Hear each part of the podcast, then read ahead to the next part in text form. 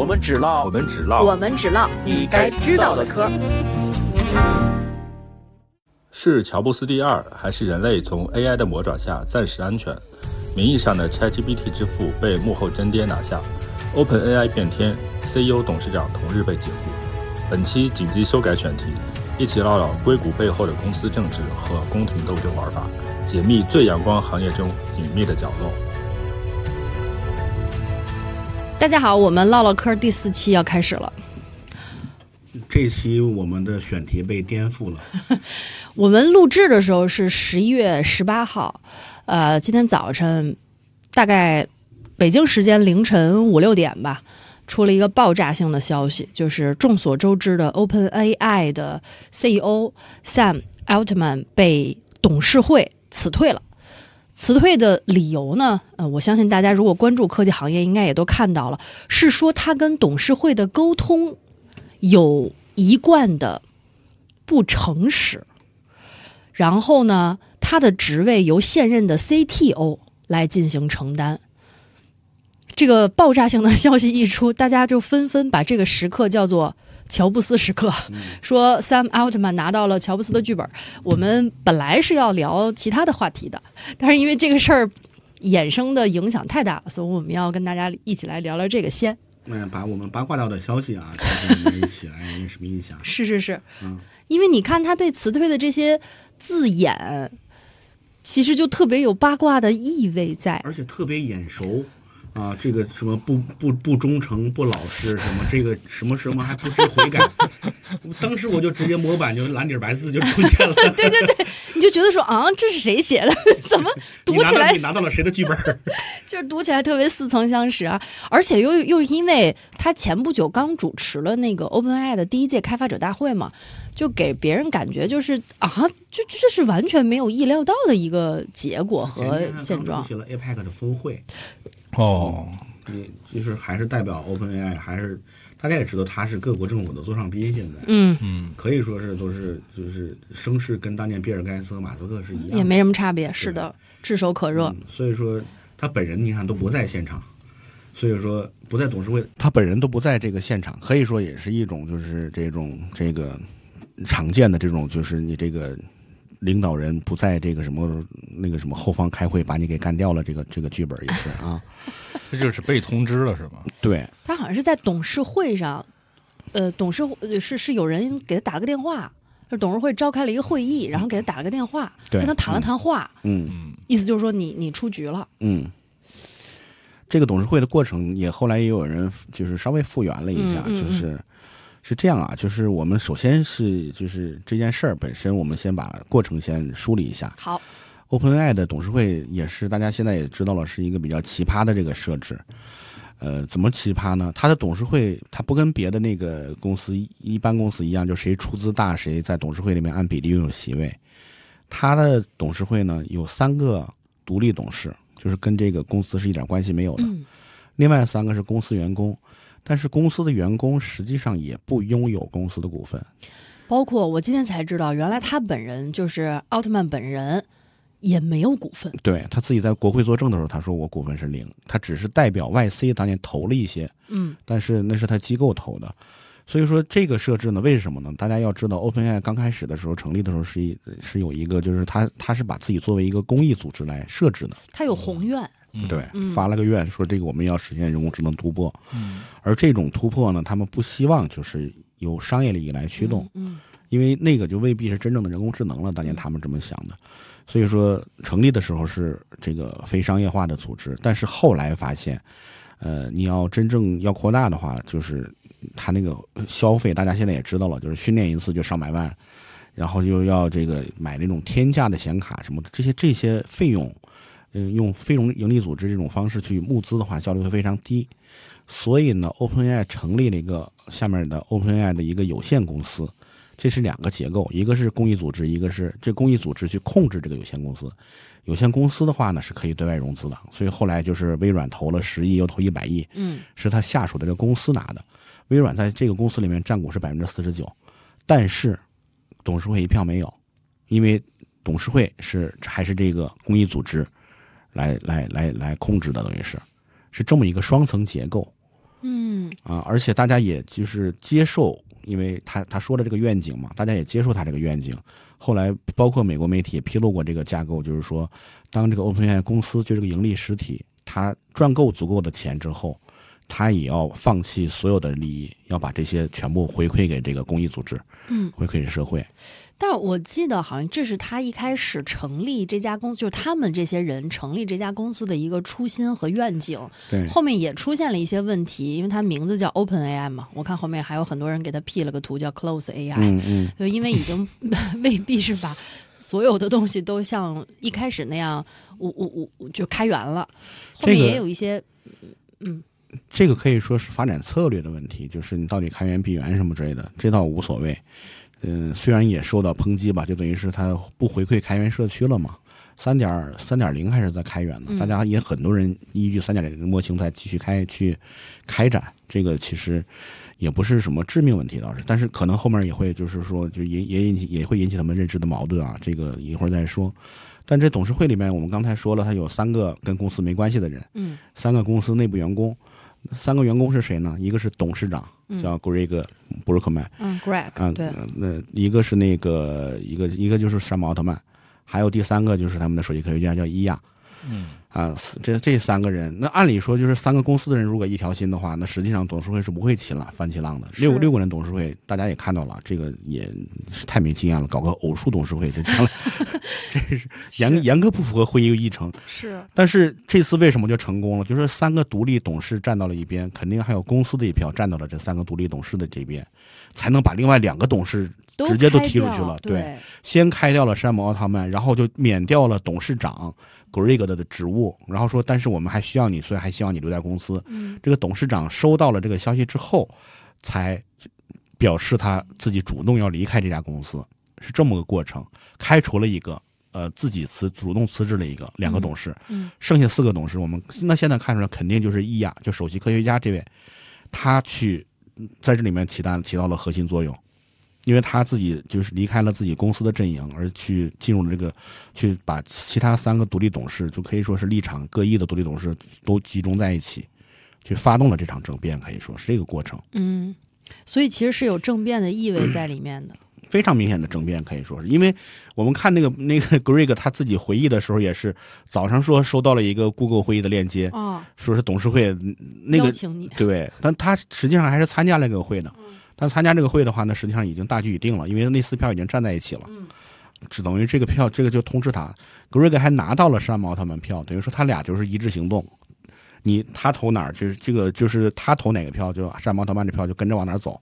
但还是没用的。呃，今天我为什么想问一下，就是 Sam 本人在 OpenAI 里到底有多少股权嘛？就我其实特别好奇，他们董事会做出这样的决议是基于什么决定的？嗯，那听您这么说，他们就是少数服从多数呗，就是一人一票，这这特别简单。大部分董事会都是一人一票，只有互联网公司会有那种 A、B 股的哎，设置对对对，啊什么这些所以我就在嗯想，他其实对这个公司也没有什么实际控制权。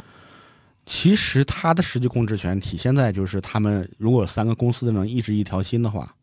那他们这三票实际上是铁票。嗯嗯，然后就是任何时候你只要拉拢到一个独立董事，你就可以通过任何这个决议什么的都可以。所以说最后就是上午大家还震惊呢，啊，这个这个 CEO 就是最高要这个人被开除了，开掉了啊。然后过一会儿又说董事长也辞职了，然后在下下午又说这个这个这个董事长又把这个过程自己他自己主动爆爆料给发出来了，这个就慢慢大家看出哦，那中间还是这个首席科学家是这个是最大的一个中间的起到这个原因的一个变量，可以说对，就是他是最核心的变量。，也有大家开玩笑说，这个实际上是这个斯拉夫人对萨克逊人的胜利，因为这个首席科学家他是出生在苏联，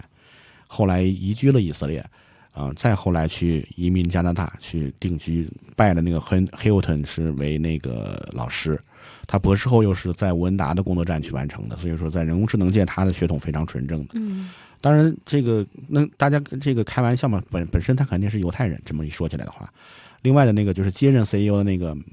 莫拉提，，CTO 对，他是阿尔巴尼亚的移民，所以说也是斯拉夫人，大家开玩笑这么说。嗯，总体来说呢，就是这个这两个人的文化背景，我觉得不知道是不是有这种关系，但是导致就最后他们对山姆奥特曼的这个描绘的愿景产生了不信任感，应该是这样。我觉得这个嗯你说如果董事会把自己的 CEO 听了这事儿，如果还不算奇特的话，我觉得给出公众的这个理由也真的挺狠的。说你跟我们董事会之间的沟通不坦诚，这我想了半天，我都没想明白，说这这得撕成什么样儿才会跟谁学的？这是 才才会这么说话？这个是上周他发的那个叫 Human 吧，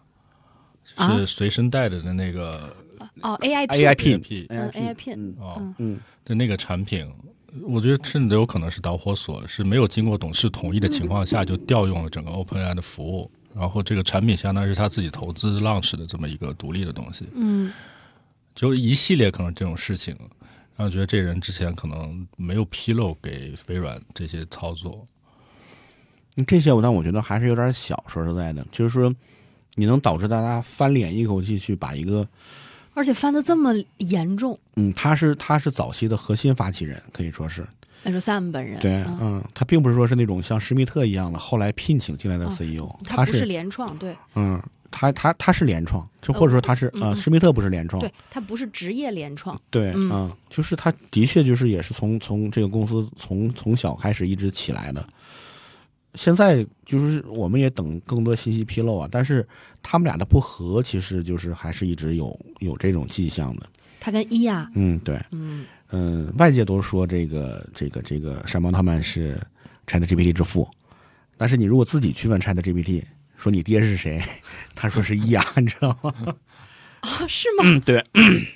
因为因为这个魔镜 回答的原来是，你这个首席科学家嘛，对吧？这个在这个在这个产品上面，肯定还是可以说是在或者说在研究上面推进肯定更大一些。嗯奥特曼是更像是一个统帅，嗯他去给大家鼓舞人心，去指出方向啊，包括去融资。嗯呃问题也出在融资上面。实际上，因为我们看到，就开发者大会上的话，奥特曼已经是完全把 OpenAI 当一家商业公司来运营了。是，这个就其实我们看着觉得很正常，你就应该走苹果路径，对吧？嗯 他自己先走了乔布斯路径，这个。这个你就应该去这个有这个技术了，然后你再去把它做成一个平台，然后再这个引进更多开发者，营造更好的生态嗯，然后慢慢打造一个商业帝国。哎，但是注意，我们一用帝国的话，那就不对了。嗯 OpenAI 刚成立的时候，它我们刚才说了，它是出于公益，嗯而且很多 OpenAI 的员工自己就说了，我是冲着你的公益来的。嗯，当时有些员工，有些早期员工说，Google 给我开三倍的价格，我没去，我还是要来你们这儿嗯嗯啊。这个理想主义嘛，在你钱足够多的时候，的确是可以讲理想的。嗯因为你说实在的，给 Google 给三倍和这边 OpenAI 给一倍，都是一辈子花不完的钱。嗯这个其实区别并不是很大，但是这时候就要去选择去追逐理想。嗯，上次发生这种事集中的可能还是币圈儿啊，区块链圈儿吧，就因为它区块链他们有理想吗？整个那个最早的白皮书就是这个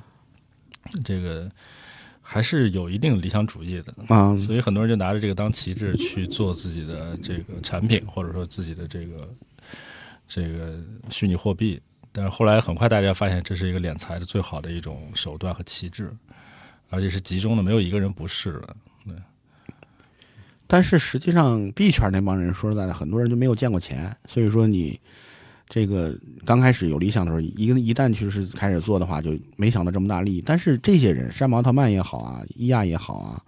包括他们的那些独立董事啊，都是见过大钱的人。那独立董事里面有个叫德安杰洛的，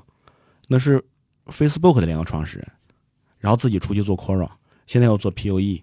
就是这已经是连续创业创好几次了，也没什么那什么。另外一个是那个囧囧瑟夫的老婆，囧瑟夫大家知道，就演那个《盗梦空间》的啊嗯什么的那些那个演员，也就是他们俩夫妻俩也不缺钱，在比弗利山住的别墅也是三百多万美元一栋的。是女是是俄罗斯的女生吗？那个那个女那个女生叫那个麦麦考利嘛，对，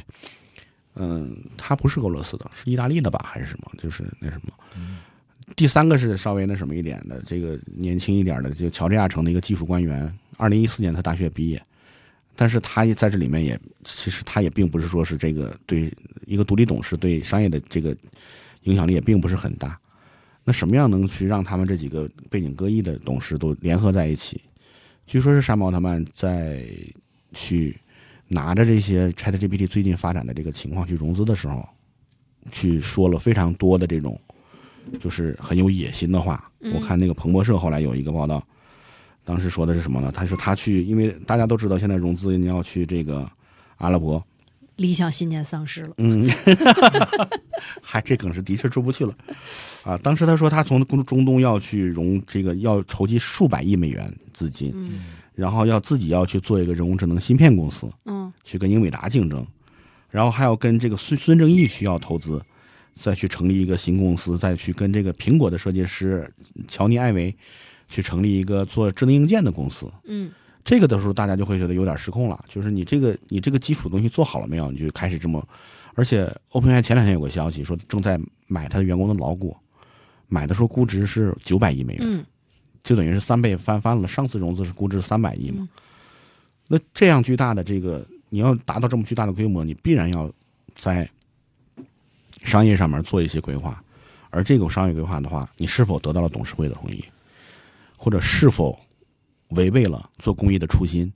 忘记了让 AGI 为全人类服务的使命啊？这个忘记初心，忘记使命，这个也是对吧？挺 严重的问题 啊。这个，所以说这个，我觉得，呃，目前这个趋势来看是。奥特曼的这方面可能是步子迈的大了一点，哎，我突然想到，当年马斯克其实也是投了 OpenAI 的，对，大概在二零一八一九年的时候，他就退出了。他退出的时候，不是也曾经说过说，嗯嗯，你们根本就不是为了什么所谓的全人类在服务的。但这一趴我没有仔细研究过，二位有研究吗？就当时马斯克为什么要退出 OpenAI？他字面的理由说，因为我特斯拉也要做人工智能，可能会有冲突。但但实际应该，以我们对于马斯克的了解，应该以我们对对美国人的了解，他是先决定退出后找的理由。很有可能。嗯，嗯那他先决定退出是什么？其实马斯克在退出之前曾经提出一个建议，说由他来接管 OpenAI，就等于是他要去他要去管理，他在管理六家公司之外，想管理第七家公司。然后，然后那其他的其他那几个肯定这个都都不愿意了，嗯就是也也也不认为就是他们违背了初心，但是马斯克就坚持认为说你们这么走走不通的，嗯，不是走不通，而是说是不能做那种服务全人类的东西。你现在已经商业化了在，是对，而且啊我发现他现在好像不遗余力的在黑 OpenAI，啊黑，对，黑的还挺厉害的。他是他是头黑头号对黑，头号黑粉嗯黑粉啊。那他他就走了，那这个这次奥特曼又走，但是奥特曼走，我们刚才这个说了是，就是他是想把公司做大，所以说剩下的人就容不下他，所以我们一开始说的乔布斯第二其实完全不对，因为乔布斯八五年被开除，很多人觉得他是个悲情英雄，嗯实际上了解苹果公司就知道，如果当时乔布斯不被开，他真把苹果公司搞死了就。嗯。那个董事会当时做的是一个很理智的决策，大家都觉得乔布斯当时做了那个 Macintosh 是非常酷的产品，但实际上那个产品非常不挣钱，成本超级高，卖一万多美元，然后这个然后销量很少。那时候苹果财报上面显示，他们的主要收入一直是 Apple 二这台电脑，嗯所以说就是等于是乔布斯是在用他以前的产品养他这个新产品。嗯那那养下去，而且还想就是他还甚至想就是降低 Apple 二的销量，去提呃产量，去提高这个 Macintosh 的市占率。那董事会这么看着，反正就的确不能让你胡闹了。所以当时是，啊、你眼看着要把公司越做越小，我们就要把你踢掉。嗯而奥特曼是眼看着要把公司做大，这实在大家受不了。嗯，那他走了之后，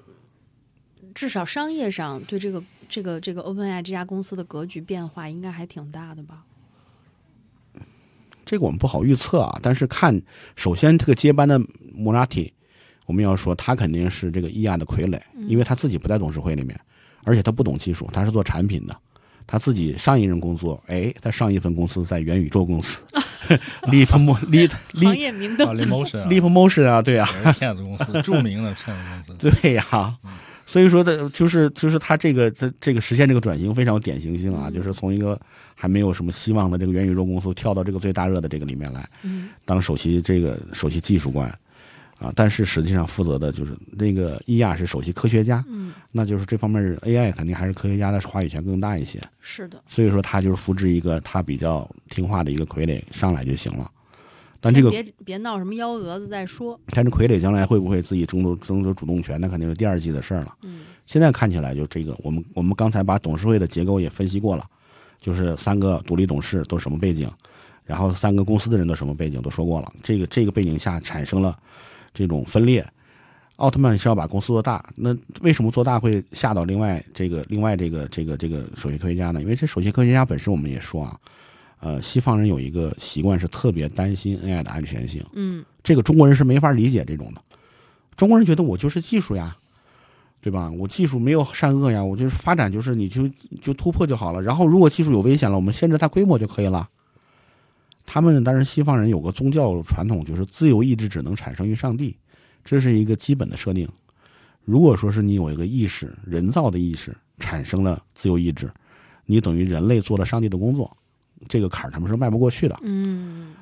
而且就是他，因此就是我们看经常西方的无论科幻小说也好，还是什么电影也好，为什么就是人造物最后全是悲剧？它不是说这个我去逻辑推演出这些人造物会有什么问题，而是鲜艳的认为人造出来生命它就是一个亵渎行为。嗯，那这个行为一定不得好死，所以说他最后会有各种各样的行为去验证这个预兆，所以他们对这种 AI 的恐惧，我们可以看到。那现在的问题就是，我们以以前上节目的时候也经常说，ChatGPT 为什么这么厉害，没人能说得清楚，它还是一个黑箱。原理还是黑箱。对，就是涌现能力到底是怎么涌现的，这个大家还是搞不清楚。那这个情况下呢，伊亚本人包括他们的一个独立董事叫那个，就是最我说刚才说最年轻那个，二零一四年毕业那个 Helen Toner，他自己就是主张就是你要先搞清楚人工智能为什么这么厉害，再去发展它。他在乔治城就负责这个就是 AI 发展的这个，他自己写写过一篇论文，就是说。就是人工智能，我们还是要搞清楚它到到底为什么。嗯那个伊亚实际上跟他的观点是相似的，嗯是说就是我们这个很多时候要该去了解一下这个呃后面的机理了，你不能再这么蒙眼狂奔了。他去强大，你继续让他继续强大，这个有点有点危险。我估计啊，以后看这个大家去这个这个硅谷的媒体现在都在拼命的去挖料。我估计这个伊亚就是用这点去说服其他三个独立董事的，就是我们现在，呃，不能去把让这个怪物长得更大了，我们先要去了解它背后是为什么。嗯你现在还不了解机制，你就一个九百亿的规模就成长起来了，那你将来可能控制不住它，它可能是用这个说法去。嗯，我们现在录节目的时候是十一月十八号晚上七点。据这个事儿，我们知道了大概十二个小时吧。我就目前网罗了一下互联网上的信息，基本上就是这些了。对，硅谷那边其实很多事儿，嗯，没有那么就是那么厚的墙，就是应该这两天还会有大量的信息爆出来。大家小圈现在董事会开会的情况都知道，都是当时的已经有人如如临亲见说，当时就是伊雅带了两个年轻工程师进去，由他们来作证，去说去说明就是他们对这件事的担忧，已经很戏剧性了。就是两个这个一帮董事会的人都是八五后，这个八最年轻最最最年纪最大的八二年生的，年纪最小的我刚才说那个那个那个 Helen 是二十四，对，九二年左右生的。这个这这帮人 面对两个年轻工程师，然后他们去年轻人们去去讲他们的担心。我们看全世界都是年轻人在搞事儿啊，这个整顿职场。嗯，对他们，然后然后就这样的去用那种这种声情并茂的方式去说服了董事会。我看今天特别逗，有很多人都在说这来中国吧，这像你这样的人才大把大把的，就是想要。所以我当时有一个想法，就是如果一个董事会给了三毛奥特曼这样的一个评价，说他跟董事会的沟通不够坦诚，会对以后他有什么核心影响吗？我觉得是不是影响挺不好的。反正我听完这个词儿就觉得，这不就是给一个人定性了吗？你这也不是你没什么实际证据啊。首先不是财务问题，其次你野心太大，这不是啥坏事啊，对不是啥坏事啊。嗯当然，也有人猜测，我们必须得说出一种可能性啊，就是说这两天，呃，有有一个山姆奥特曼的妹妹指控他说他童年对他进行性侵这件事，大家也知道，现在这个美国这个政治正确啊，什么包括这个女性权益啊这方面一直是比较重视的。但是这个业界来说，对这就认为这个指控起到作用的这个声音应该会比较非常小，非常小，嗯嗯嗯因为首先他妹妹的话，大家说也是这个，可能现在也在确诊精神状态嘛，再再去检测。嗯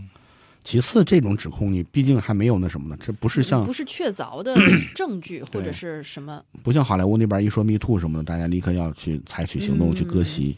像这种技术公司啊什么之类的，你这个起码要有个调查什么的。是，而且这两天应该刚刚属于事件刚刚发生吧，就是呃噪音应该也会比较大。嗯，呃，我觉得这个事儿，如果我们想探求真实原因，可能还要再等一等，或者说可能我们不知道是什么真实原因了。不会的，这帮人都是，你像我刚才说了，都是三十五岁左右的人，他们不会忍不会忍住的。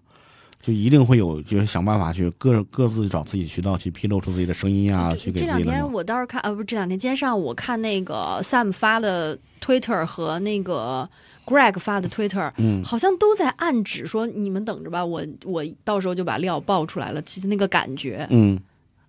爆出来了，其实也不会有什么大的问题。那你除非除非是什么最最致命的是。ChatGPT 真的有什么缺陷？嗯，然后你们俩离开了，那我就直接我就撕破脸去报了。但是如果你 ChatGPT 真有问题的话，那山姆奥特曼是最大的责任人。你还前两天还在兴高采烈推销他呢，嗯，然后你现在来，所以这个不不大可能就是他用这种方式来伤害这个公司。那你其他的报的话，其实不会有什么伤害力。这家公司我说了，人家起点就是预期放的非常低，姿态放的非常低。我就是一家公益的机构，我只是为了搞研究我才去融资募资。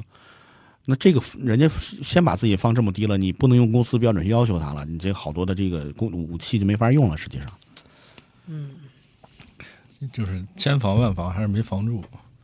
防什么？就是刚才就是他设置这种工艺的结构，其实最早他应该是有一些预判，说这个东西一旦这个产品开发出来，其实它可能产生的社会层面的影响力，对，不仅仅是一个商业行为，所以要做一些公司或者是组织层面的一些设置，对。去保护这个产品和甚至他们的团队，但是还是没保住。对他当时的目的就是说不想让商业利益去绑架这个产品的发展。现在看起来，我觉得他们采取这种防范机制也是不想过度商业化。就像我们上上期节目啊，就很多朋友收听的是说，当时我们说这个奥特曼和纳德拉最后会可能会闹矛盾，就因为他脑后有反骨。但现在看起来呢，就是。这个预言实现了，但是以我们完全没有预料到的这个路径去实现了，就是太戏剧性。奥特曼实际上是目前看起来他是最亲微软的人，因为他要把这个 OpenAI 的技术授权给微软，微软去进行商业化。嗯，他要证明他商业前景，然后让然后让提高他的这个融资的这种上限，可以说。所以他是在跟微软应该是最可以说是在六人董事六人董事会里面，他应该是跟微软走的最近的。这个阶段，嗯，反正看是这样的。对，啊，现在那这个你，所以说今天微软股价会大跌，因为因为这大家都预料到就是卧底没了。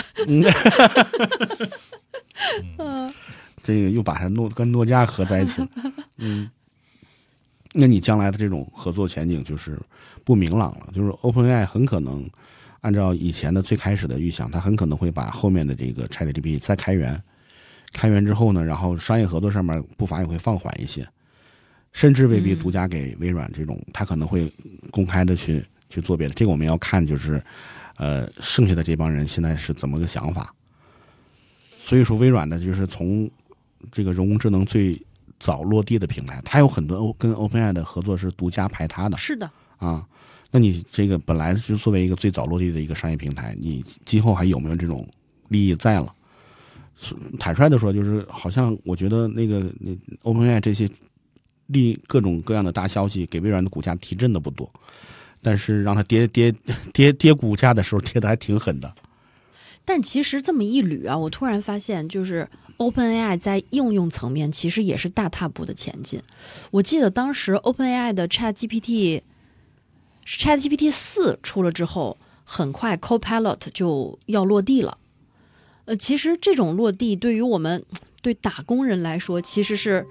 呃，我觉得这种落地可能对于打工人来说是影响最为直观的，因为你就提高了生产力的效率和你你工作效率嘛。但如果说 Sam 走了之后，是不是在应用层面上？大家又不会那么快的感知到人工智能发展带来的一些变化了，人家不图商业化了嘛，就默默搞科研了。对，上周实际上也是因为算力和成本的问题，他们已经停了注册。就我们他不是有个独立的 APP，在发布会之后就上线嘛，嗯，然后很快就停止注册，因为其实算力跟不上。实际上就是像这种，其实我们上期节目就说到这个，就这种特别高尖端的产品，它某种程度上如果到民用层面。什么意思？就是足够多的用户在用，数以亿计用户去用的时候，它其实还没有做到成本足够低，对，所以大家用起来的时候只是尝一个鲜。包括我们最近在比如说抖音上面看到，呃，其实是一个国内的团队做的那种对嘴型的中文和英文的互配。哦，比如黑黑枕黑枕，那是一个个国内是一个 Snapchat 的一个中国工程师做的一个徐养云，那个东西，我觉得某个公司你有商业的用途，嗯你你用一段行。你平时你想跟一个外语对，就是呃其他语言的人交流，你日常用这个东西那是不可能的，那个成本你是算不回来的。嗯。我还不如自己去花点 培训费去学一个语言呢。嗯。也嗯就是说，所有产品它的广泛应用的前提是说，它在技术上、工程上已经能够足够廉价，便宜了，嗯，就像我们说的互联网的网页产品、浏览器里面这些产品，包括 APP 的这种产品，就它在某种这个计算的成本上已经能够去相对低成本的去跑起来了。包括我们刚才说，我为什么我我其实不是调侃区块链的这个产业或者说技术，最大的核心的问题，它本质是一个存储技术，嗯，对吧？对，所谓分布式存储，中间加了一些加密的一些技术在里边。可是你没想想去算，你为了存储一条任何新增的信息，你要把整个这个链条上的所有的认证重新认证一遍，嗯，百分之五十，这个成本其实非常高的。呃，涉及到的就是算力的成本，甚至对应的是电力的成本。嗯那这个其实就是一个理想过于理想的工程的东西，到最后落不了地的一个。我我老觉得啊就是这就是一个工程层面设计的原因。嗯所以，当 OpenAI 这种 ChatGPT 的产品，它在某些展示应用上出现出那种让人觉得哇，这个下一个时时代可能来临了的时候，往往就是我从这个工作的角度啊，我们有时候也会碰到那种特别闪光的那种产品，反而会打问号。我说这东西能推广吗？不是说政策和合规层面的，嗯就是工程的成本层面是不是有？反正我第一次看到区块链那个白皮书的时候，我第一反应并不是觉得它伟大，第一觉得什么太过乌托邦，没有一个东西是完美的。它那个三角关系中一定涉及到巨大的成本的支持，而那个成本在目前的互联网的算力和网络存储情况下，也许是不支持的。后来证明就是不支持，所以看 GPT。就我这大半年、一年一直这种感觉，就什么时候它能做出一个哪怕在比如说 Office 里边 Copilot 这种东西是广泛的能被应用起来了，嗯在这个就上次那个描述咱们也聊到，就是说它在呃 Office 里面 Copilot 的这个成本，包括在 Bing 里面的这个调用的成本，那肯定是微软付这个钱啊。对嗯这个钱的体量，如果你频繁使用的话，肯定是个巨量的钱，没有披露过，但是肯定是个巨量的成本。所以奥特曼实际上是希望用这种就是以前的那种互联网的方式来解决它，就是我拿更多的融资来，对，一直到烧出一个未来。呃，为什么会烧出未来呢？因为你看你现在就是奥特曼的这个想法非常的就是，我们说它非常互联网化是什么呢？就是，呃，我先扩大用户规模，然后这用户用每个用户都来可以帮我改进对产品的体验，嗯，然后我就是去快速发展，然后占有市场，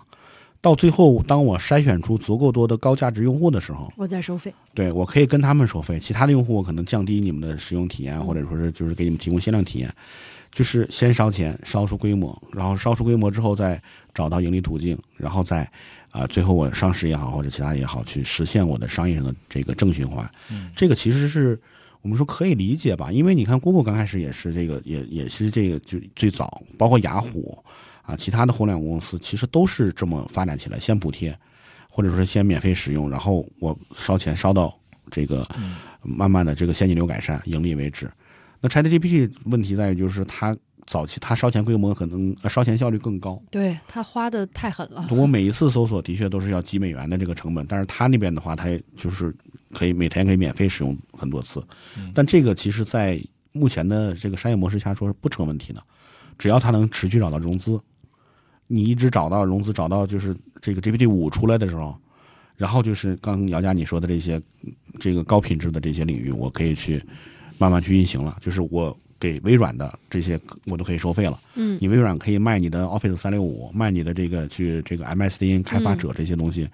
你我都会，你你也可以跟下面的人收费啊。这这些人收费，商业网络里面的这些收费都来了。我对大众的话，我要么就降低使用频率，你们就只用 ChatGPT 三点五，就不再给你升级了；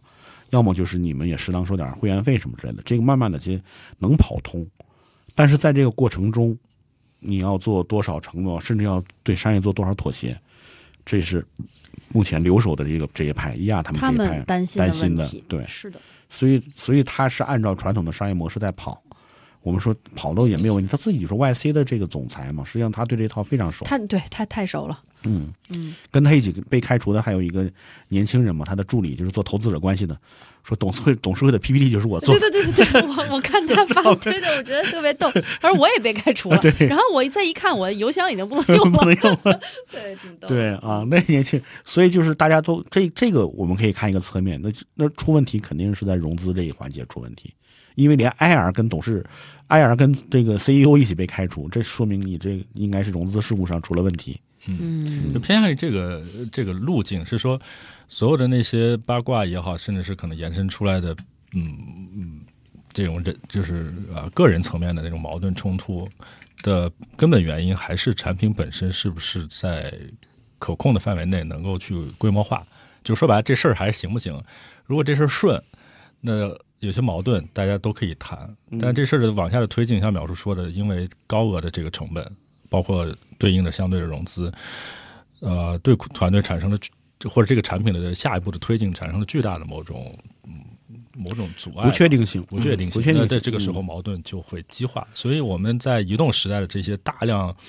的依靠补贴发展的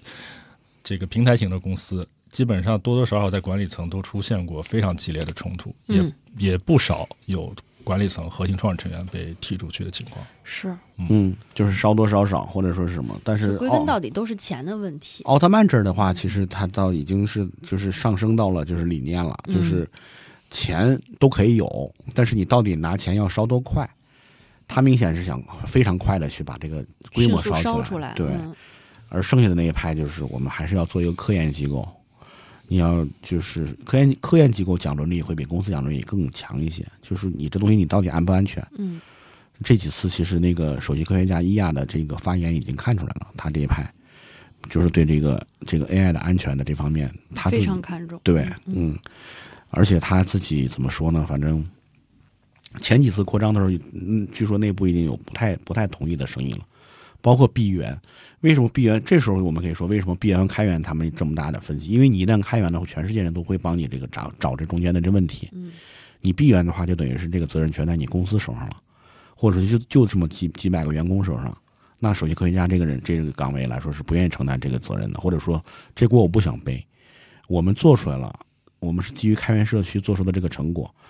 那如果说是我们跟开源社区一起成长的话，我们风险也可以分担出去嗯啊，也可以有更多的人来承担这些东西。那为什么我们现在要为了商业利益去闭源，然后承担对，然后要去承担这个责任啊？这个我觉得也是可以理解的。奥特曼，我觉得倒是不个人不会有什么大问题。他们现在从 OpenAI 出去的每个人创业都成功了，可以说 只要想创的话啊，对，就像我刚才说的嘛，你就来中国，大把公司想要你。可能中国还抢不到。中国上一次抢那个就抢奥特曼他们几个的，跟那个 Hilton 的公司是百度出面去抢的，跟 Google 抢，大家也知道，还微软，微软最先出局，然后 Google 和百度两个人抢抢了很久在，在美国的一个小镇。那个因为黑那个 Hilton 这个人不能坐不能坐飞机嘛，啊，不爱就是那为啥不不能出国是吧？他好他好像不光是不能，就是不爱坐飞机。怎，么了？失信了？恐高恐高，幽幽闭恐惧。嗯。哦，嗯，哟，嗯，所以所以说那时候中国抢过，但是这几次中国抢就是在抢顶尖人才上面，中国这目前来说还是力有未逮的，可以说，因为嗯。你这个环境也好，包括文化环境，你周围有那么多那么多水影的人围着他转吗？就是这也难说啊，不不明明天就打脸了，说中国哪家公司请了奥特曼，那我们就庆贺一下。我我我有个问题啊，就歪个楼，你们现在对 Chat GPT 这种产品是是什么态度？是那种就我特别愿意试，我希望它以后变成我成熟的工作或生活助理，还是我觉得说我可能会担心它会存在一定的潜在风险？从公司的角度，就是拥有可以创造类似产品的公司，比如说办公的公司，中国的就是金山办公、WPS，嗯他们管理层就觉得这个东西没有那么大用。但是二级市场的价格已经表现出来了，嗯在年初的时候，他们特别搞笑，就是年初的时候，因为之前没有做这方面的战略布局，想都没想过，对，对吧？钱赚的好好的，会员费收着，突然间跟我说搞这干嘛？对吧？但因为而且他们有很多就图片啊、视频类的，本来就是有这个平行的延伸的，并没有想到在这个叫做人工智能的这个插件的这个层面做技术的部署，然后突然突然股价就表现出来了，就相当于二级市场的钱先给到了，嗯。那你就得要讲，他们在四月份的时候开这个投资者大会的时候，他们这创始人，这不是创现在的 CEO 姓张嘛，嗯就以前的今天的 CTO，就只能硬着头皮讲，说我们想象力嘛，这个东西的对对于 Office 的这个某种增强的功能怎么怎么样，然后私下里也是觉得这有什么可讲的。首先做出来像 ChatGPT 这个层级别的东西，在国内的团队来说，之前大家都没有太多技术储备，更不用说是金山了。那就算做出来，因为我是我们上次讨论那个 Office 的情况就聊到，大部分用户只用到百分之五不到的功能，是那你给我加这个功能，实际对于我落地真用的程度，以及它可能产生额外的收费这个事儿，成不成一个比例？就是他们其实是有这个质疑的。那我觉得他们的想象力没有打开，因为你想这个，呃，Office 有个非常重要的功能叫模板，尤其 PPT 里面大家都知道，你做 PPT 是离不开模板的，因为你好多这个工作他给你先做好了，你往里添数字、添文字、添图片就行了。嗯其实 Word 也有文也有模板，嗯你 Word 你现在很多家长会给这个这个这个呃儿孩子做小抄报是吧？是那个东西是叫，就是就我也是没有孩子，嗯，实际上就是就就是要给孩子做各种各样的那种，就是打印出来那种小海报一样的折页的折页一样的东西。Office 里面有专门的一个模板，或者说他他当年还带过软件叫 Publisher，那个软件就是做这种小折页，特别精巧。因为我当年做过折页，你如果单独用 Word 排版的话，到哪儿换行，然后周围用什么纹饰去把它装饰起来，哦，可费劲，非常费劲。但是它如果有模板的话，你就也是往里填字，它给你选好好字体。对，那你说这个 WPS 需不需要？WPS 现在也是靠模板挣钱的。嗯，它那个模板收费上不是卖什么用倒倒倒粒儿还是倒壳？倒壳对，对对，倒壳，倒壳。对，那所以说，你你如果有了 ChatGPT，你好多模板是自动生成的，可以说，嗯，稍微大家改改就能用。你改了之后，我改了，我上传，我跟这个金山分钱卖这个模板，香不香啊？现在也是这样。是吧？啊，对，现在现现在那个它的图片的功能，嗯，就是以这个收入为主要收入的。对呀、那你说你说你看不到吗？你就是说文心一格是画画画画画的，这这个也是不同国情啊，因为我们对 WPS 就是还是 有一些合作，嗯了解还蛮多。就国内的，我们以前叫表哥表姐，嗯还有做基础文档和图片处理的嗯基础的工作，这个应该 的人员嗯的工作量嗯，成本其实非常低的。一啊对，所以这个也是很多呃他们觉得就是自动化的这个东西，就是可能不快不会那么快能替代掉。啊，反正就是我们靠人工就行，而且我们的模板量现在在这些平台上的储备其实是远远充足的，就我过能实际调用的可能就头两瓶的。啊，是是是的模板啊。我也不会翻到第它三页。是从它的实际业务的一个数据表现去反推，就是哪怕这个技术我现在做到了，可能接近于 ChatGPT 的那个水平，嗯，真嵌到我的 WPS 里的，也不会有人用的为这个付费人也不多，嗯。对啊，你还得教育用户说，因为 WPS 的真正的成功，是因为他们在整个 PC 时代有了相对扎实的技术的积累，嗯。但是并没有获得有效的成长，因为 PC 时代一直就被盗版的 Office 压着。对但进入移动时代之后，因为移动时代的 Office 没有储备，嗯几乎是没有，对，然后他们就填补了这一块儿。是的，那你想在手机或者移动的设备上，哪怕是 Pad 上，尤其是对于 Word 和 Excel 的这种处理，都是以浏览为主，嗯然后简单的编编辑和修改它的编辑也做到了，就是在移动设备上最优的那个体验。比如你点到那儿会有一个小水珠，告诉你这个地方怎么去嗯，定这个编辑修改的位置，这是极限了。然后这个情况下，你在移动设备里面还再给你跳出来一个 Copilot 的这么一个额外的功能，其实是跟它的这个工程的方向其实是有点冲突的。嗯就是他不希望更复杂，他希望的就是更简单。嗯这个是现在 WPS 的整个产品体系在移动设备里边。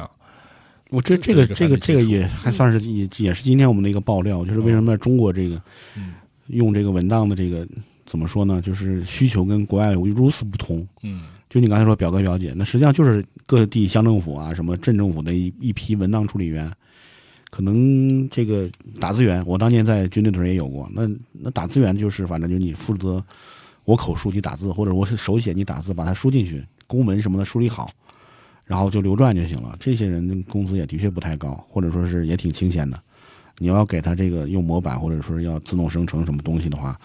那反而让他们更清闲了，这还没必要。嗯，而且他要重新学习一些新的东西，嗯嗯，这就是新的的功能，然后后生成的东西呢，跟之前又差不多，嗯，最后 然后多多花了一些学习时间，然后省了可能半个小时，也觉得没有那么大必要。最万恶的还是血汗工厂。这个不过现在我看各地公务员在降薪啊什么之类的，降着降着，没准这个节省人力，这个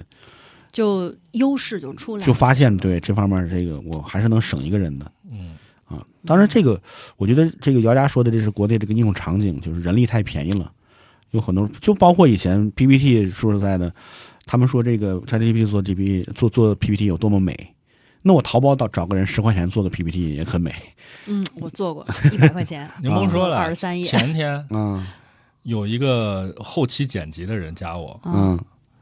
说，在小宇宙看见推荐你们的那个这个这个唠唠嗑的节目了，嗯，嗯。可以帮我们做剪五百块钱一是吧。期。嗯。我说你能剪什么样的内容呢？他说就是有一些这个这个口叫什么？口误、口口不是口就是那个呃啊这叫什么？口口技口水词词。啊，就类似这种嗯。都给你剪掉嘛。嗯。嗯。我说我说我现在就是自己在剪，嗯但是就在想哦。原来很多年轻人就是连这个活儿都会能能想出来可以接，能卷出来我还以为所有的播客都是自己剪的，你知道吗？因为啊因为我在想，播客这个东西，这这就算有一些口误，其实也也无大家也能伤大雅对接受吧对对。大家的但是我发现哦，宽容度也原来还真的，他说有，因为给我发了一些像有些大内密谈啊什么这种，就是第啊是吗三方的。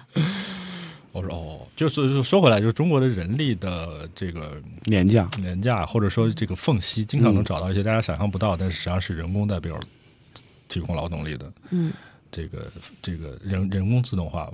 嗯。人工智能首先是人呃，工嘛，我们我们人工强，对我们人工强，美国智能强，嗯开玩笑，开玩笑啊啊。。但这个嗯我对我市场市场原因，我觉得姚家这个角度特别新颖，可以说就是中国对人工智能其实市场上还没那么渴求，人工成本在这儿。但是还有一点，就文化上面，我刚才也说了。中国人的文化真的对人工智能，你什么这个 AI 崛起啊，什么没你没事儿，黑客帝国不太在意，无所谓。这个我我中华帝国这个东西，你这个虽远必必必必诛，对吧？你你你千年的《聊斋》看多了，对呀，你 AI 翻个身算啥？我们人类这个人族翻身，这个造反，我们的都几千年都都可以搞下去。嗯，所以中国没有宗教文化的时候，我们对那东西是没有那个那层那层就是敬畏的。可以说，嗯我刚才也说了，就是一神制国家，他肯定会对这种造物、人造物和神造物会他有心理门槛。对一定要区分开呃。就是上次咱们聊过，三奥三奥特曼是犹太人，你知道吧？嗯，他是犹太人吗？嗯，啊三毛对他也特曼是犹太啊人，这个伊亚也是犹太人啊。对啊，就表示说这个，就他们这个宗教情节里面，对于以技术驱动的接近神性的这个，好像是有嗯天然的某种对啊，就是你你后天教育可能说没什么的，或者说我已经不再相信那些什么，但是嗯已经是有一个写在 DNA 里面的这种东西，就是会会，尤其是那种特别爱思考的知识分子。嗯，你看那个原来那个那个叫什么那个信条上映的时候，都那么紧张的情景，两个人在那讨论这个自由意志有吗？我当时说，但大哥人都快死了，还自由意志呢。嗯但是他们不行，他们要先把这东西先分清楚。嗯到底是自由意志还是历史决定，或者说是要注定什么之类的，这个决定我们是否能够为此奋斗啊。我们是不讲这些的，我们觉得这些东西好用就行。有一种人类学的说法，这个是著名的人类学家张光直教授嗯提出的，权威性的，就是整个大陆文明、亚欧大陆的文明，技术是某种主权信仰的溢出。啥意思呢？比如说我们在青铜器的那个时代，为什么会造青铜器呢？嗯不是因为我们发现了冶铜的技术，然后我们要造一个很精致的东西，然后寻找市场把它卖掉。我们不是，我们不卖它，我们这个东西是为了去祭祀，嗯，获得宣誓嗯精神的主权的信仰，宣或者说这这这嗯这样一个宣誓。所以呢，它是这个东西的技术是这个东西的溢出，嗯嗯而到今天我们其实还是这个范式。所以我们对于这些所有新兴的技术，不是说不支持、不欢迎，是说你你这个新技术它不是呃，应该叫这个优优先级的，嗯你是一个东西的溢出。如果对于维持这样一个东西，或者比如推进我们整个国家的福祉有帮助，嗯，我们可以去学，这个没有问题。所有的技术的原创性这个事儿，其实是一种很后天的说法。没，我觉得专利这个事儿啊，其实是一个很后天的东西。但是如果不是，那这个技术就是一个像炫技一样的。所以就是实用主义态度嘛。嗯嗯我我我正好，因为我最近在重读刘擎老师的那本书嘛，嗯就是其实呃，再加上我读完留情了以后，我最近又读了许卓云的一些书，我我突然间意识到，就是我们现在在谈论科技如此之快的进步的时候，你有的时候你会发现，就现在这个世界的主题变成了科技发展能主宰一切。就生产力决定生产关系嘛。对，就是你会发现，就是科技变成了我们社会发展的主角，但是就是人类开始不注重自然了。就需要你，啊你知道为什么许卓云会讲这些吗？因为他老师就是张光直，是啊，对啊，就他们就一气的，就是他们嗯。很早在哈佛东亚研呃东亚研究学院的时候，嗯。他就就就意识到，就整个亚欧大陆的文明是这种体系，而我们今天说以科技为导向的生产力为主的这个所谓的可以勉强叫海洋文明吧，嗯。是人类发展的一个意外，而且某种程度上，现在主流的人类学界是认同这个事情的嗯。啊、所以我们到今天虽然有时候会讲科技的引领生产力的发展，但是刚才我们聊那么多 ChatGPT。人工智能的东西，就是它和我们在我们这样的文化下理解的那个技术的角色、社会里面的功能，其实是完全不同的一个东西。对，因为也是有一个，就刘琦那本书里边也说到了嘛，就是这个工业革命是就是现代社会的基石嘛，就是工业革命开始之后，人类进入现代社会了。但是工业革命也不是一一律的都是好，没有坏的。它的一个坏处就是就是技术决定论，或者是技术至高论，嗯或者说科学教。到了一九零零年之后，大家无论是马克思韦伯还是谁去反思的时候，就会觉得这个你一律去谈，就是把科学放到第一位，很多时候也是非常危险的。嗯，所以我觉得这些知识分子，但是这些知识分子背后的这个原因，这个还是就神创论和人和和人造人造物的这个冲突，因为他觉得工业革命这种力量，最早的人认为他的力量这这是一种上帝的力量。嗯，呃，但是他们发展出现在哲学之后，已经是非常精巧完善的了。嗯就是我们要去反思这些东西，它的这个边界在哪里？就尤其原子弹出现之后，奥本海默大家去看他的这种嗯里面的那种纠结，也是这种东西，就是人造物到最后可能就是反过来去惩罚人类。当然，我说的他最后的文化逻辑还是就是你人做了你不该做的事情，只有神能做的事儿。嗯啊，当然，因为也现实社会里发生过这种事儿好几次，可以说，